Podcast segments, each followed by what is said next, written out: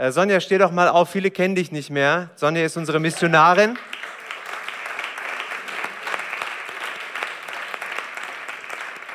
kennen dich nicht mehr, sorry, kennen dich noch nicht, wollte ich natürlich sagen, äh, weil wir haben einige neue jetzt auch in der Gemeinde und Sonja ist unsere Missionarin, die wir, uns unter, die wir unterstützen. Und äh, du hast äh, uns, also Sonja ist auch die Tante von Sarah.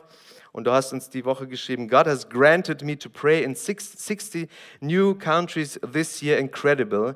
I'm on 178 at the moment. What grace is mine? Also zu Deutsch also sie kann schon Deutsch, aber sie ist mehr englischsprachig unterwegs. Und sie sagt, äh, in diesem Jahr, in den letzten Monaten, ähm, durfte sie in 16 neuen Ländern sein. Und sie, sind jetzt, sie ist jetzt aktuell, Stand jetzt, war sie bisher in 178 Ländern, hat sie Gott geführt. Und es ist einfach incredible, es ist unglaublich, wie Gott äh, dich ähm, gebraucht. Und geht auf sie zu, sprecht sie an.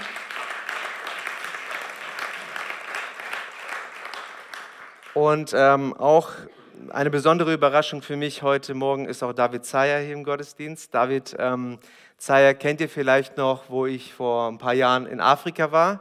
David war mit seiner Frau Nadine einige Jahre in Afrika und ihr habt dort Missionsarbeit gemacht, das Leopard Hill-Projekt aufgebaut, mit aufgebaut und ähm, ja, aus gesundheitlichen Gründen musstet ihr das Land dann verlassen und, äh, und jetzt seid ihr, seid ihr hier. Und David, es ist mir wirklich, also ich war, es ist eine Riesenüberraschung ne, zum Thema, dass du heute da bist. Und ähm, ist mir eine Ehre, dich zu kennen. Also wer David kennt, der weiß, es, es gibt immer was zu lachen. Ähm, also er ist wirklich ein Fundskerl und es gibt immer was zu lernen bei ihm. Und es gibt auch immer was mit anzupacken. Also David ist jemand, der einfach mit anpackt und ähm, ihr habt einen wunderbaren Dienst in Afrika äh, geleitet und ähm, ja, wir möchten euch segnen als Familie und die Zeit in Afrika hat mich sehr berührt, sehr bewegt, verändert auch und ähm, ihr habt viele Leiter, viele Menschen habt ihr in diesen, in diesen Jahren ähm, ja, tief berührt auch durch die Arbeit, die ihr dort gemacht habt, aber auch weiterhin tut. Und ähm, schön, dass du heute hier bist, David. Super.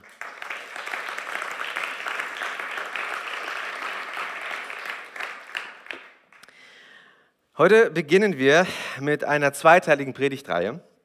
Und möchtet ihr wissen, wie diese Predigtreihe heißt? Überraschung. Also es ist keine Überraschung. Die, der Titel heißt Überraschung. Und wer von euch mag Überraschungen? Nicht alle? Ja, genau. Also positive natürlich.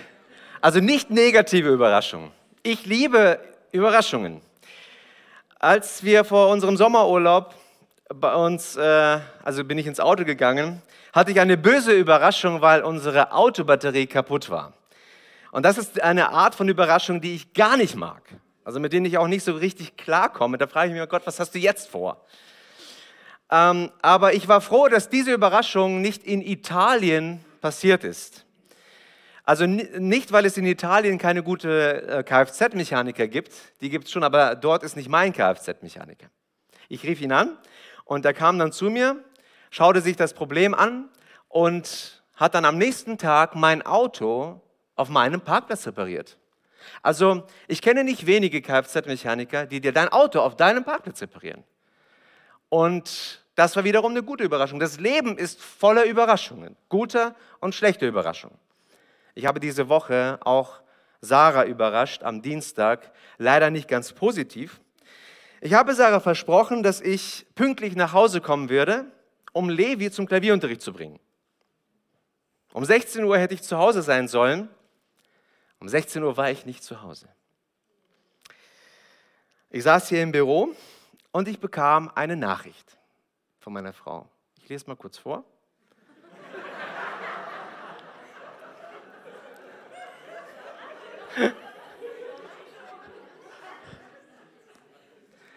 Jetzt seid ihr gespannt, was meine Frau mir schreibt. Ne?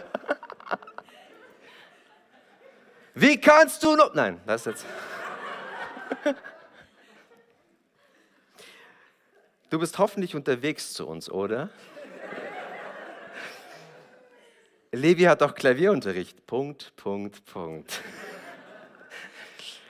Oh, ich rief sie an und äh, sagte, Schatz, sorry, ich habe die Zeit total vergessen. Ich mache mich sofort auf den Weg, ich bin gleich da. Wie gut, dass ich ein E-Bike habe, damit ich schneller zu Hause.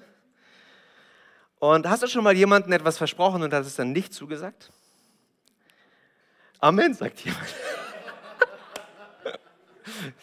äh, vielleicht ist etwas dazwischen gekommen.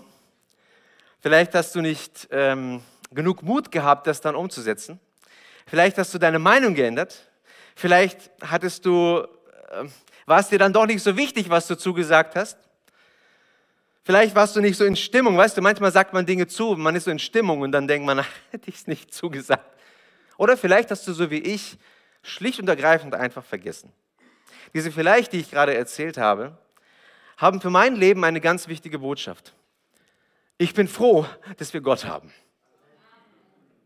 Denn von Zeit zu Zeit kommt es vor, dass wir unser Versprechen brechen, aber Gott hält immer sein Versprechen. Die Weihnachtszeit ist nicht nur eine Zeit der Überraschung, ihr Lieben. Es ist eine Zeit, die uns daran erinnern soll, dass Gott sein Versprechen hält. Was Gott einmal zugesagt hat, das hält er in alle Ewigkeit. Und daran erinnert uns heute ein 12- bis 15-jähriges Mädchen mit dem Namen Maria. Und es ist schon interessant, dass ein Baby in Windeln gewickelt, in einer Futterkrippe liegend und ein Teenager die Welt daran erinnert, dass Gott sein Versprechen hält. Die zwei Verse, um die es heute geht, stehen in Lukas 1, 54 bis 55. Maria sagt, seine Barmherzigkeit hat er uns, seinen Dienern, zugesagt. Ja, er wird seinem Volk Israel helfen. Er hat es unseren Vorfahren versprochen. Abraham und seine Nachkommen hat er es für immer zugesagt. Der Titel der Botschaft heute Morgen lautet, Versprochen ist versprochen. Versprochen ist versprochen. Es gibt etwas, womit wir von Zeit zu Zeit alle konfrontiert sind. Jeder, der in diesem Raum sitzt. Und zwar sind es Entmutigungen. Entmutigungen versuchen uns davon zu überzeugen, dass der Glaube sinnlos ist und demzufolge schwindet das Vertrauen in Gott manchmal dahin.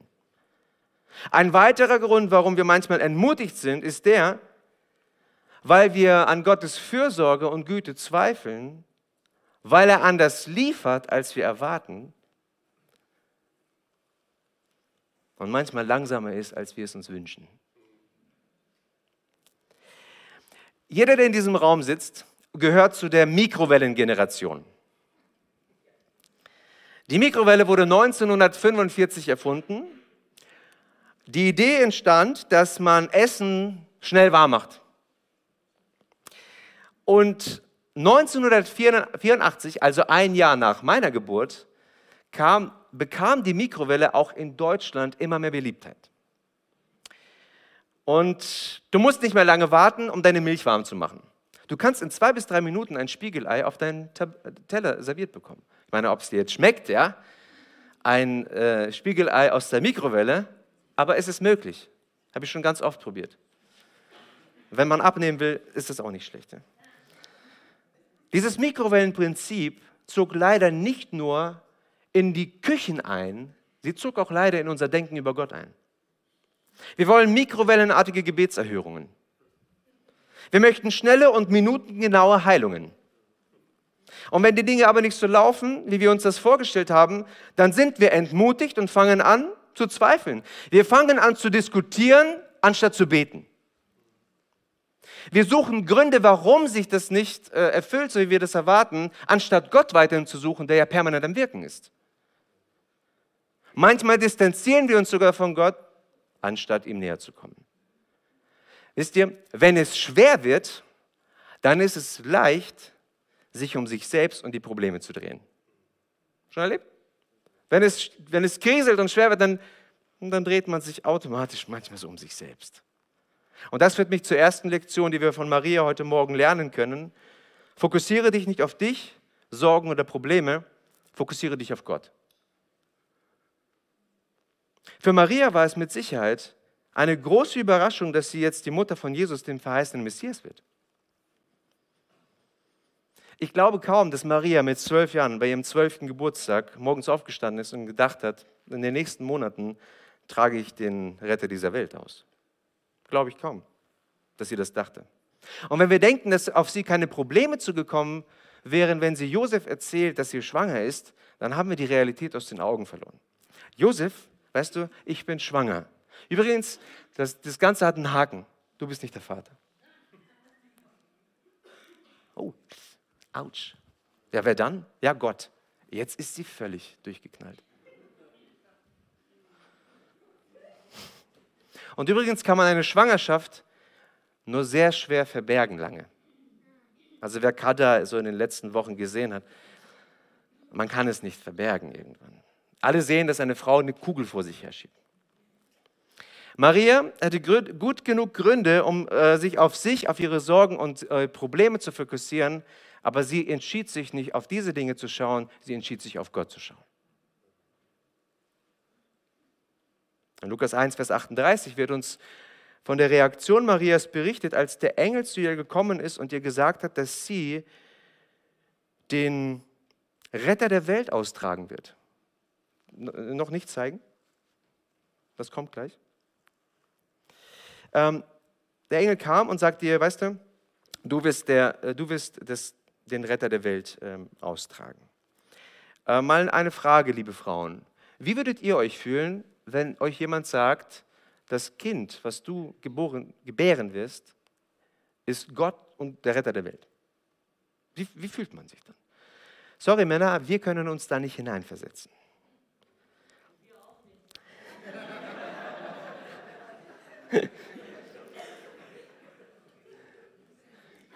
Wisst ihr, es gibt Dinge im Leben, in die können sich nur Frauen hineindenken. Einfach, weil sie so wunderbar und einzigartig von Gott gemacht wurden. Das ist auch der Grund. Darauf wollte ich hinaus, Moni. Das ist auch der Grund, warum Eva dem Adam gegeben wurde, damit sie ihm hilft, damit sie für ihn da ist, dass sie meine Hilfe ist. Das ist auch der Grund, warum wir Männer unseren Frauen Wertschätzung und Dankbarkeit entgegenbringen sollten. Nicht meckern, sondern Wertschätzung und Dankbarkeit, ihr Lieben, denn Gott wirkt an unseren Frauen, in unseren Frauen und durch unsere Frauen in einer einzigartigen Weise, die uns hilft und dient. Bin froh, dich zu haben. Euch Frauen. Und was wir alle von einem 12- bis 15-jährigen Teenager lernen können, sehen wir in Lukas 1, Vers 38. Schaut. Maria antwortete, ich bin die Dienerin des Herrn und beuge mich seinem Willen. Möge alles, was du gesagt hast, wahr werden und mir geschehen. Darauf verließ der Engel sie. Maria fokussierte sich nicht auf ihre Sorgen, Probleme und sich selbst, sie fokussierte sich auf Gott. Sie sagte, ich beuge mich seinem Willen. Wow ich beuge mich seinem Willen. Ich hätte es mir nicht ausgesucht, die Mutter des Sohnes Gottes zu sein, aber ich beuge mich deinem Willen. Ich habe mir meine Lebensplanung anders vorgestellt, aber ich beuge mich deinem Willen. Ich hatte andere Pläne, aber ich beuge mich deinen Willen. Frage, wann ist dieser Satz das letzte Mal über deine Lippen gekommen? Wann hast du das letzte Mal gesagt, ich beuge mich deinem Willen? Ich habe eine Vermutung. Wir sind vermutlich häufig damit beschäftigt, Gott unseren Willen zu bekunden, anstatt uns seinem Willen unterzuordnen. Wir verbringen mehr Zeit damit, Gott unseren Willen zu erzählen, anstatt seinem Willen zuzuhören. Geht es dir auch so manchmal? Wir erzählen ihn und erzählen und erzählen, anstatt zuzuhören, sagen, was möchtest du eigentlich jetzt für mein Leben? Ich beuge mich deinem Willen. Was ist denn das für eine Aussage? Ich habe das wenig gehört. Ich höre das kaum unter uns. Ich höre das kaum. Also diesen Satz höre ich kaum. Ich, ich, ich verstehe das gerade nicht, aber wo ich durch, aber weißt du, weißt du, Jürgen, ich beuge mich Gottes Willen. Oh. Der Grund, warum wir das oft nicht sagen, ist, wir fokussieren uns auf uns, auf unsere Sorgen, auf unsere Probleme, anstatt auf Gott. Maria lebt aber das völlige Gegenteil. Maria hat in ihren jungen Jahren etwas sehr Wichtiges erkannt. Und schaut, wir reden hier von einem Teenager, 12 bis 15 Jahre. Wir können von ihr eine Menge lernen. Und Maria hat Folgendes gelehrt, gelernt. Gottes Barmherzigkeit gilt nicht denen, die sich um sich drehen, sie gilt denen, die Gott ehren. In Lukas 1, Vers 50, ein paar Verse vor unserem heutigen Bibeltext, sagt Maria, seine Barmherzigkeit gilt von Generation zu Generation allen, die ihn ehren. Gott hält sein Versprechen der einen Generation, dann der nächsten Generation, dann der nächsten Generation, dann der nächsten Generation. Von Generation zu Generation zieht sich die Botschaft der Bibel hindurch. Versprochen ist versprochen. Immer wieder sagt er, versprochen ist versprochen, ihr Lieben. Psalm 100, Vers 5. Denn gut ist der Herr, seine Gnade ist ewig und seine Treue von Generation zu Generation. 1. Chronik 16, Vers 34. Preist den Herrn, denn er ist gut, denn seine Gnade währt ewig. Jetzt sagst du vielleicht, das klingt alles wunderbar, das ist alles schön. Aber was ist, wenn Gott schweigt? Was ist, wenn nichts passiert? Ich warte schon so lange auf die Erfüllung der Verheißungen von Gott, die er mir zugesagt hat. Wann treffen sie endlich ein? Hast du auch manchmal diese Frage? Wann tritt endlich das ein, was du mir verheißen hast, Gott? Schauen wir doch mal, wie, was Maria sagt hier. In Vers 54 sagt Maria, seine Barmherzigkeit hat er uns seinen Dienern zugesagt. Und in Vers 55 sagt sie, er hat es unseren Vorfahren versprochen. In ihren jungen Jahren hat Maria noch etwas Fantastisches gelernt. Gott schreibt nicht nur mit ihr Geschichte, Gott hat bereits mit vielen, die vor ihr lebten, Geschichte geschrieben. Und das ist die zweite Lektion, die wir von Maria lernen. Gott ist ein Gott der Geschichte. Gott gab nicht nur Maria Zusagen, er gab auch ihren Vorfahren Zusagen. Gott hält nicht nur sie in der Hand, Gott hält alles in der Hand. Und wenn deine kleine Welt ins Wanken kommt, dann schau dir die Welt von anderen an.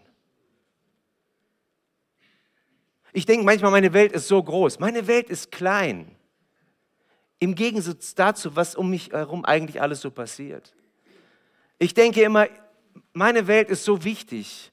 Aber wenn ich dann ein Kind sehe, im Ausland irgendwo oder wo ich in Afrika war, die Kinder auf der Straße, die nichts haben, dann sage ich, ich bin nicht wichtig. Das Kind ist wichtig.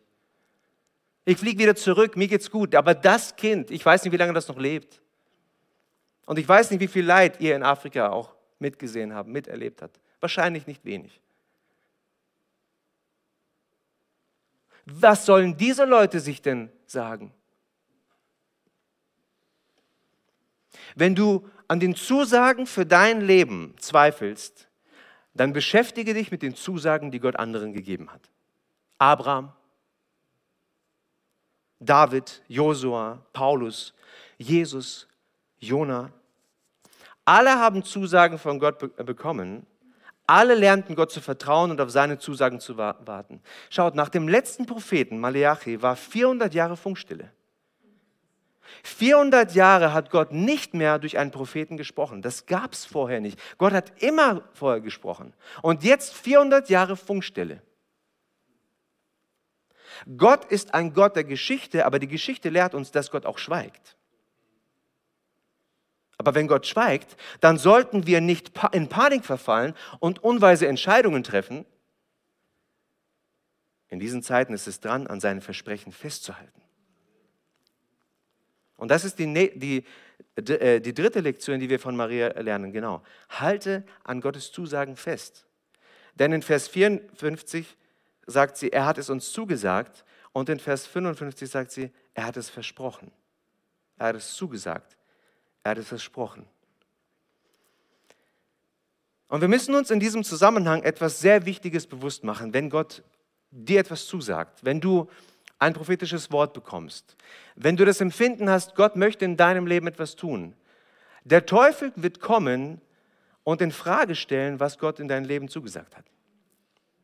Der Teufel wird, ist, wird nicht müde, bis er eines Tages gebunden ist. Er wird so lange nicht müde sein, um alles in Frage zu stellen, was Gott in dein Leben äh, gesprochen hat. Erinnert euch an Adam und Eva im Garten? Als die Menschen erschaffen wurden, ich weiß nicht, wann das dann kam, sofort kommt der Teufel und stellt alles in Frage, was Gott sagt. Und so ist er. Ich will ihm nicht die Ehre geben, ich möchte nur, dass wir uns bewusst machen, wie er tickt. Wenn Gott in unser Leben spricht, wenn wir mit Verheißungen leben und wenn die Dinge eine gewisse Zeit dauern, der Teufel kommt und wird immer alles in Zweifel bringen. Schaut mal bei Jesus, wie war es in der Wüste? Jesus wurde bestätigt bei der Taufe, das ist mein geliebter Sohn. Er geht in die Wüste, wird vom Heiligen Geist in die Wüste geführt. Und was sagt der Teufel, wenn du Gottes Sohn bist? Er kriegt die Bestätigung und der Teufel kommt gleich mit dem, womit er bestätigt wurde und sagt, wenn du.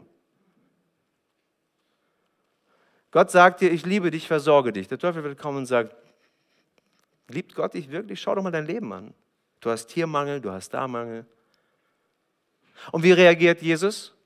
Mit dem Wort Gottes. Mit dem Wort Gottes.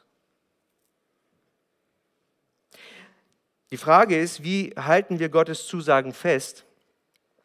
Und in meiner Elberfelder Bibel steht für diese zwei Verse, um die es heute Morgen geht, gibt es allein in diesen zwei Versen sechs Querverweise zum Alten Testament. Jesaja 41, 8 bis 10, Psalm 25, Vers 6, Psalm 98, Vers 3, 1. Mose 17, Vers 7, Psalm 105, Vers 42 und Micha 7, Vers 20. Habt ihr das alle gemerkt? Könnt ihr es alle auswendig? Super.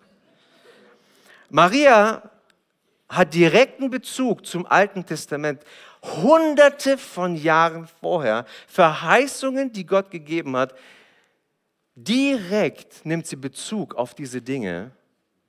Ist das nicht erstaunlich? Zwölf Jahre alte Teenager.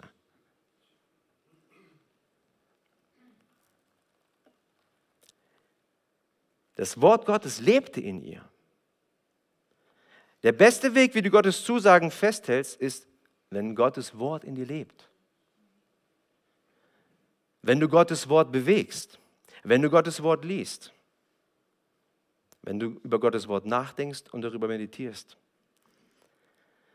Wenn du ins Zweifeln kommst, wenn du herausgefordert bist, wenn du müde wirst, dann füll dich mit den Verheißungen im Wort Gottes.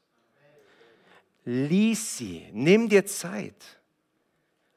Das ist der stärkste und wichtigste Faktor, wie du dein Leben, deinem inneren Leben wieder neue Stabilität geben kannst. In 2 Samuel 7, Vers 28 lesen wir, denn du bist der wahre Gott, Gott mein Herr. Deine Worte sind Wahrheit und du hast mir, deinem Diener, all dies Gute zugesagt. Und die vierte Lektion, die wir von Maria lernen, ist, halte an Gottes unveränderlichem Charakter fest.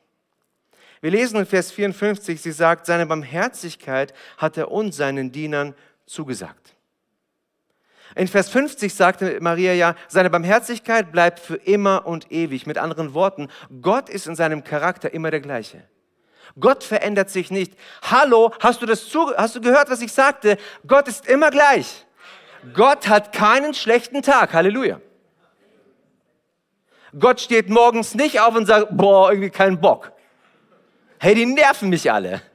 Die wollen immer was von mir. Das gibt es nicht. Gott ist nicht launisch und Gott ist nicht cholerisch. Er ist nicht heute so und morgen so.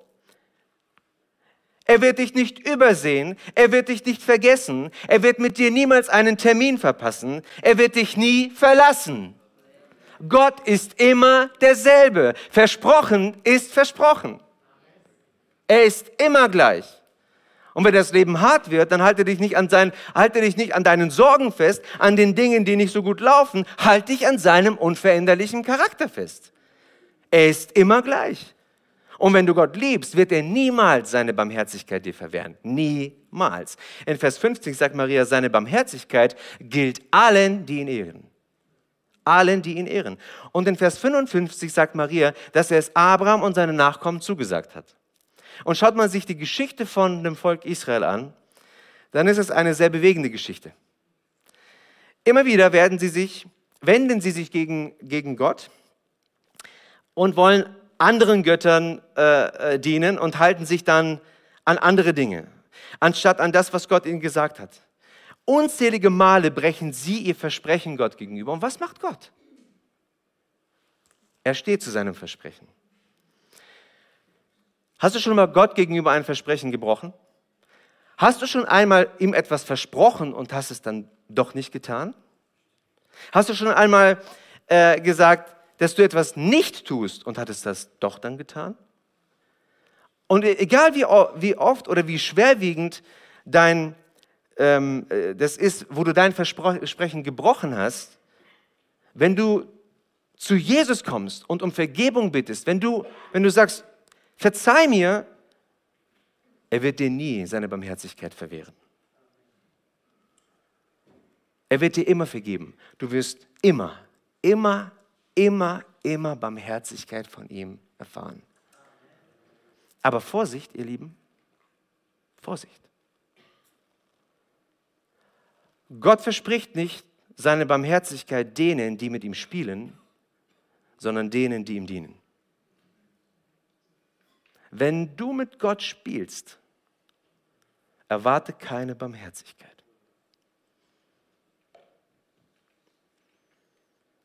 In Vers 54 sagt Maria, seine Barmherzigkeit hat er uns seinen Dienern zugesagt. Ja, er wird seinem Volk Israel helfen. Und das führt mich zur nächsten Lektion, die wir von Maria lernen können. Lerne am Beispiel von Israel. Lerne am Beispiel von Israel. Schaut, viele Male hat Gott seinem Volk Israel geholfen. Mose, Josua, Samuel, David und wie sie alle heißen. In, in, in 5. Mose lesen wir einen wundervollen Text. Ihr habt erlebt, wie der Herr, euer Gott, euch den ganzen langen Weg durch die Wüste bis hierher getragen hat, wie ein Vater sein Kind trägt. Das Volk Israel ist durch die Wüste gegangen, aber Gott es, der sie getragen hat. Also ich habe meine Kinder oft getragen, wenn sie müde wurden. Und ich habe sie dann immer auf meine Schulter genommen. Ich habe mich dann manchmal echt geärgert, wenn sie meine Haare zerzaust haben. Ähm, aber nicht immer. Nur wenn man irgendwelche Termine hatte noch. Ähm, aber Gottes Schultern sind viel breiter als meine. Er sagt, er trägt das Volk Israel. Schaut in Jesaja 46, 3 bis 4, 4 zwei fantastische Bibelverse. Schon im Mutterleib seid ihr mir aufgeladen worden. Von Geburt an habe ich euch getragen. Ich habe euch getragen, seit es euch gibt. Ihr seid mir aufgeladen. Äh, nee, sorry. Und ich bleibe derselbe in alle Zukunft. Bis ihr alt und grau werdet, bin ich es, der euch trägt. Ah, ich habe hier eine andere Übersetzung, sorry. Ich bleibe euch treu, bis ihr alt seid. Ich trage euch, bis ihr graue Haare habt. Hast du schon graue Haare? Bei mir fängt es auch langsam an. Also ein großer Trost, Gott trägt dich. Also auch mit grauen Haaren, okay? Für Gott ist es kein Problem. Das habe ich getan und werde es weiter tun, sagt er. Ich bin es, der euch trägt und rettet. Ich trage das Volk Israel. Ich trage es, bis ihr alt und grau seid. Ich bin es, der euch trägt. Den, ich nehme euch auf meine Schulter. Also wisst ihr, meine Kinder waren in den meisten Fällen lieb zu mir, wenn ich sie auf die Schulter genommen habe. Also in den meisten Fällen. Gab natürlich manchmal ein paar Ausnahmen.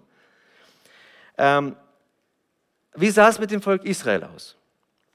Waren sie immer lieb und freundlich zu Gott? Haben sie sich in der Wüste gegen Gott gegenüber immer gut benommen? Haben sie gemeckert und waren sie irgendwann unartig? Wenn du die Geschichte von Israel liest, dann siehst du, dass sie sich bei Mose immer beschwert haben. Am laufenden Band kamen sie zu ihm. Ey, also, er hatte solche Ohren wahrscheinlich. Und so ein schweres Herz. Immer kamen die, haben gemeckert, das Essen schmeckt nicht, wir wollen nach Ägypten. Dauernd beklagten sie sich und es ging so weit, dass sie ein goldenes Kalb errichteten, weil sie Gott nicht mehr dienen wollten, sondern etwas anderem. Ich meine, das wäre schon was, ne? Also es wäre schon krass, wenn plötzlich irgendwann immer weniger Leute in Gottesdiensten sind und die Leute machen sich irgendwelche Götzen und fangen an, solche Skulpturen anzubeten. Das wäre ja tragisch. Und was tat Gott? Er trug sie trotzdem. Nicht, weil sie so gut waren, nein, weil sie so böse waren. Gott trägt sein Volk in die richtige Richtung, weil sie selber dazu nicht in der Lage sind. Gott trägt sein Volk ins verheißene Land, weil das Volk Israel von sich aus wieder nach Ägypten gegangen wäre.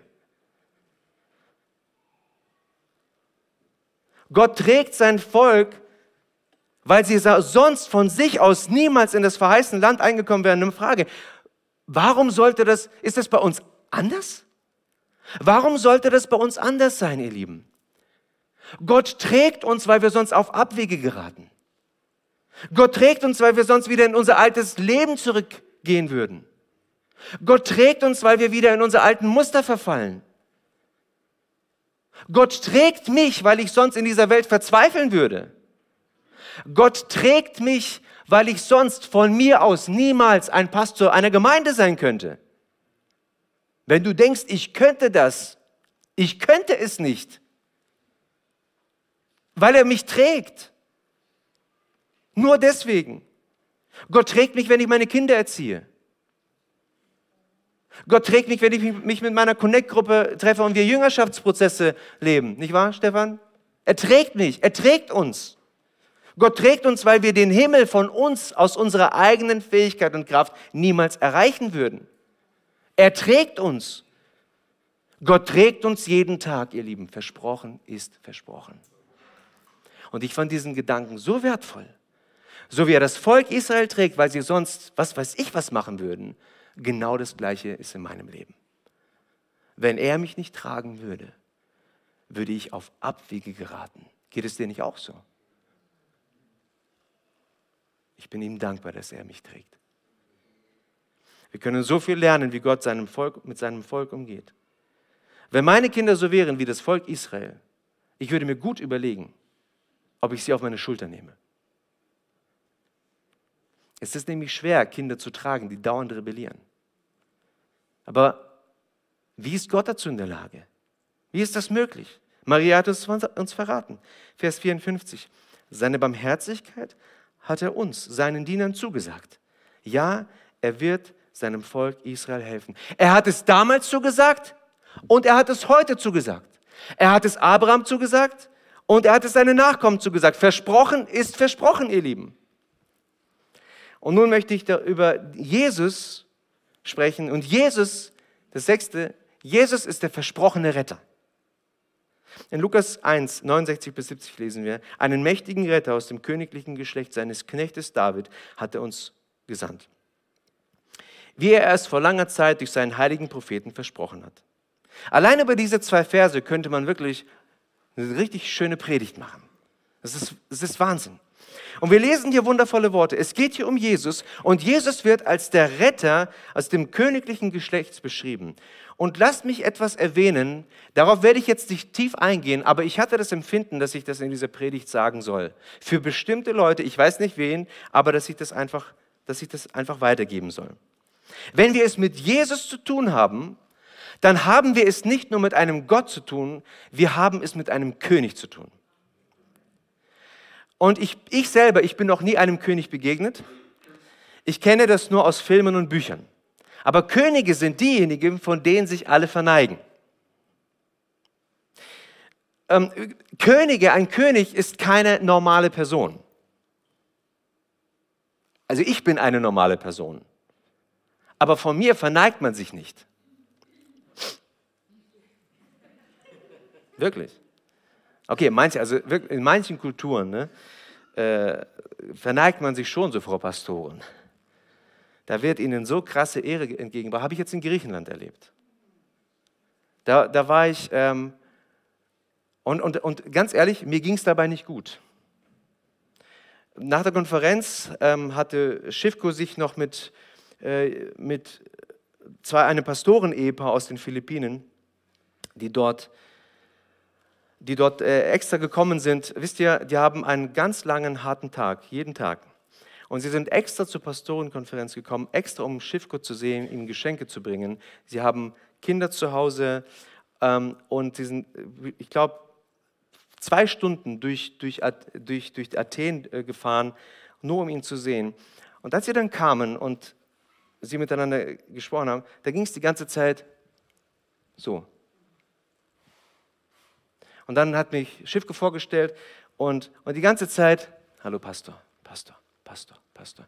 Ich stand dort und ich dachte, hey, du bist doch auch Pastor.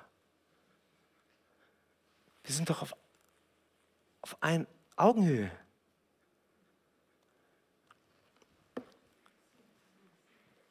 Ich sage immer, jede Kultur braucht Erlösung. Jede Kultur braucht Erlösung. Und es gibt in jeder Kultur Dinge, die nicht biblisch sind. Und wenn du dich vor Menschen immer verneigst, wisst ihr, was ich meine? Zu viel, das ist auch nicht, nicht gut. Heißt nicht, dass wir keine Ehre entgegenbringen sollen. Es gibt auch eine Kultur der Ehre im Reich Gottes. Aber ich bin kein König, vor dem man sich verneigt. Jesus ist König und ich möchte etwas sagen für bestimmte Leute. Ich weiß es nicht für wen. Jesus ist König und er verdient deine Ehre. Jesus ist König und er verdient deine Ehre. Er verdient sie einfach. Und gerade haben wir Einblick bekommen in das, was Maria gesagt hat. Das ist übrigens ein Lobpreis, ein Loblied von Maria gewesen, diese zwei Verse. Und schon zum Schluss gibt uns Zacharias noch einen weiteren Einblick. Also diese zwei Verse von eben sind von Zacharias. Zacharias ist der Vater von Johannes dem Täufer. Zwei Menschen erlebten ein Wunder. Die eine Person in dem Körper, in dem eigenen Körper, und die andere Person in dem Körper der Frau. Zacharias sagte, dass ein Retter kommen wird, und der durch die Propheten versprochen wurde. Und ein Prophet ist jemand, der die Zukunft kennt oder Teile der Zukunft und des anderen weitergibt. Wenn im Neuen Testament davon die Rede ist, dass Propheten einen Retter, äh, dass Propheten einen Retter versprechen, dann sind alttestamentliche Texte gemeint, die auf das Leben Jesus hinweisen. Und das Alte Testament sagt exakt genau das Kommen Jesu voraus. Das Alte Testament sagt exakt genau den äh, Einzug in Jerusalem voraus und dass Jesus am Kreuz hängen wird. Und jetzt schaut, Jesus erfüllte insgesamt 330 Prophetien, die über ihn getroffen wurden. 330 Prophetien. Ein Astronom und Mathematiker namens Peter Stoner hat einmal berechnet, wie hoch die Wahrscheinlichkeit ist, dass Jesus oder eine andere Person in der Geschichte diese messianischen Prophezeiungen zufällig erfüllt erfüllt hat. Er fand heraus, dass die Wahrscheinlichkeit, dass jemand nur acht Prophetien der 330 zufällig erfüllt, 10 hoch 17 ist. Das ist eine 1 mit 17 Nullen. Stoner sagte, das sei so, als würde man in äh, Stadt äh, Texas, Staat Texas, Eli, kannst du mal das nächste Bild zeigen, dass man den Staat hier, den habe ich angezeigt, den Staat Texas nimmt, mit Münzen die eine Größe von einem Eurostück haben, 60 Zentimeter hoch füllt, den kompletten Staat, und dann eine Münze nimmt, sie markiert, unter alle anderen mischt und einer Person nur eine Chance gibt, diese Münze zu finden. Die Wahrscheinlichkeit, dass acht Prophetien von den 330 zufällig erfüllt wurden, ist, das ist der Vergleich. Und jetzt sagt er, Möchte man, dass 48 Prophetien rein zufällig erfüllt werden, dann nimmst du keine Münzen mehr, sondern du nimmst jetzt Elektronen. Also, ich habe noch nie so mit eigenem Auge ein Elektron gesehen. So, und jetzt füllst du das 60 cm hoch mit Elektronen, markierst ein Elektron, schmeißt rein und du hast jetzt eine Chance, diese zu finden. Wir sehen, die Wahrscheinlichkeit, dass die Prophetien zufällig erfüllt wurden, ist höchst unwahrscheinlich. Und das werfen oft Leute vor. Das ist ja alles zufällig. Zu glauben, dass die Prophetien zufällig erfüllt wurden, dafür brauchst du mehr Glauben, als zu glauben, dass es einen Gott gibt, der souverän alles erfüllt hat.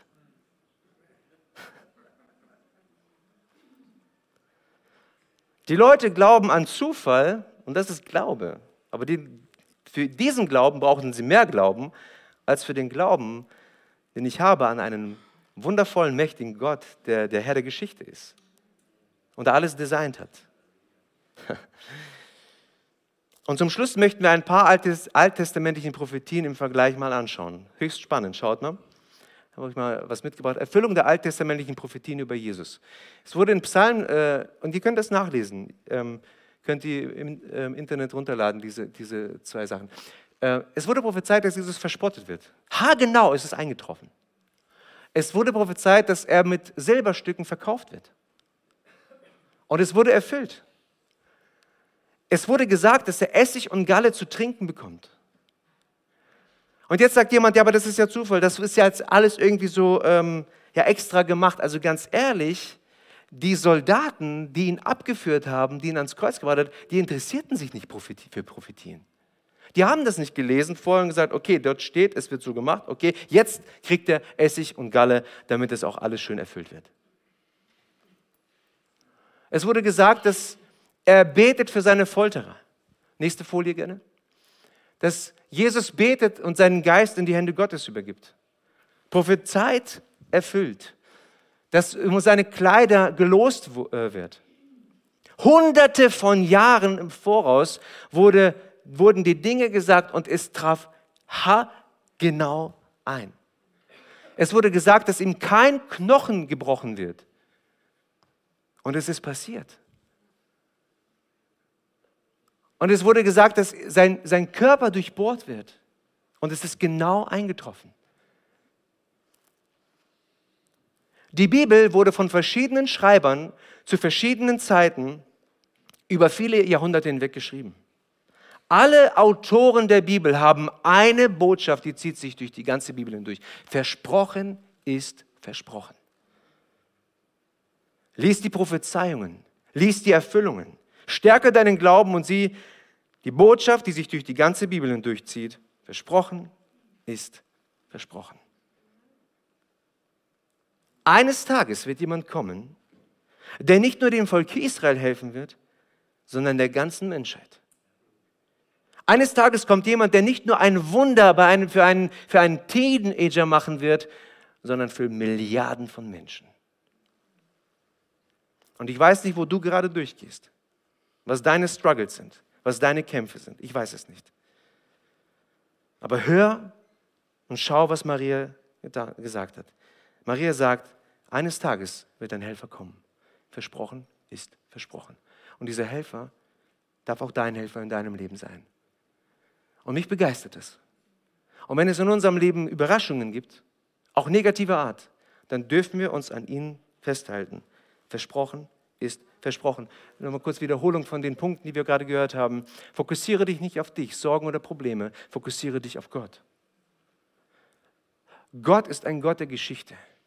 Er hält nicht nur deine Geschichte, er hält jede Geschichte. Halte an Gottes Zusagen fest. Halte an Gottes unveränderlichem Charakter fest. Lerne am Beispiel von Israel. Und öffne dich für den versprochenen Retter Jesus Christus. Lass uns die Augen schließen. Jesus, danke dir. Danke dir für dein Wort. Danke dir für deine Verheißungen, für deine Zusagen.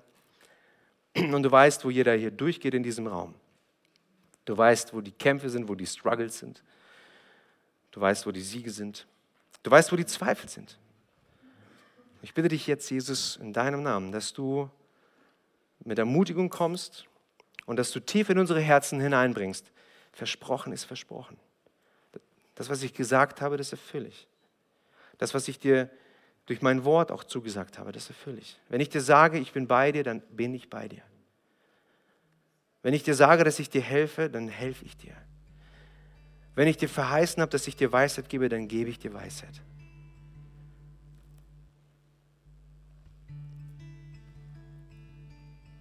Und ich bitte dich, Herr, dass wir das alle für uns heute Morgen dass wir, dass wir daran glauben, dass wir es festhalten. Und wie ich gestern Abend gesagt habe, in diesen Tagen werden viele Visionen, viele Lebensträume zerstört. Leute leiden, weil einfach vieles unsicher ist. Menschen werden die, die Häuser genommen. Menschen werden die Länder genommen.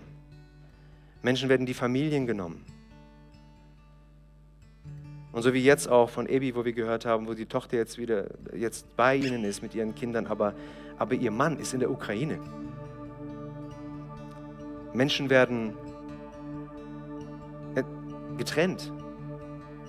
In unserem Land gibt es so viele junge Leute, die, die ähm, wo ein Pastor mir neulich gesagt hat, Gott, wo so viele junge Leute, die sich das Leben nehmen möchten. Sie haben keine Hoffnung. Sie, sie flüchten in Computerspiele und sind süchtig nach Erfolg in dieser virtuellen Welt, weil es einfach in der realen Welt für manche nicht mehr auszuhalten ist. Und wir, wir, wir, wir erleben ein, eine Flucht in die, in die nicht reale Welten. Menschen fliehen aus, aus der Realität.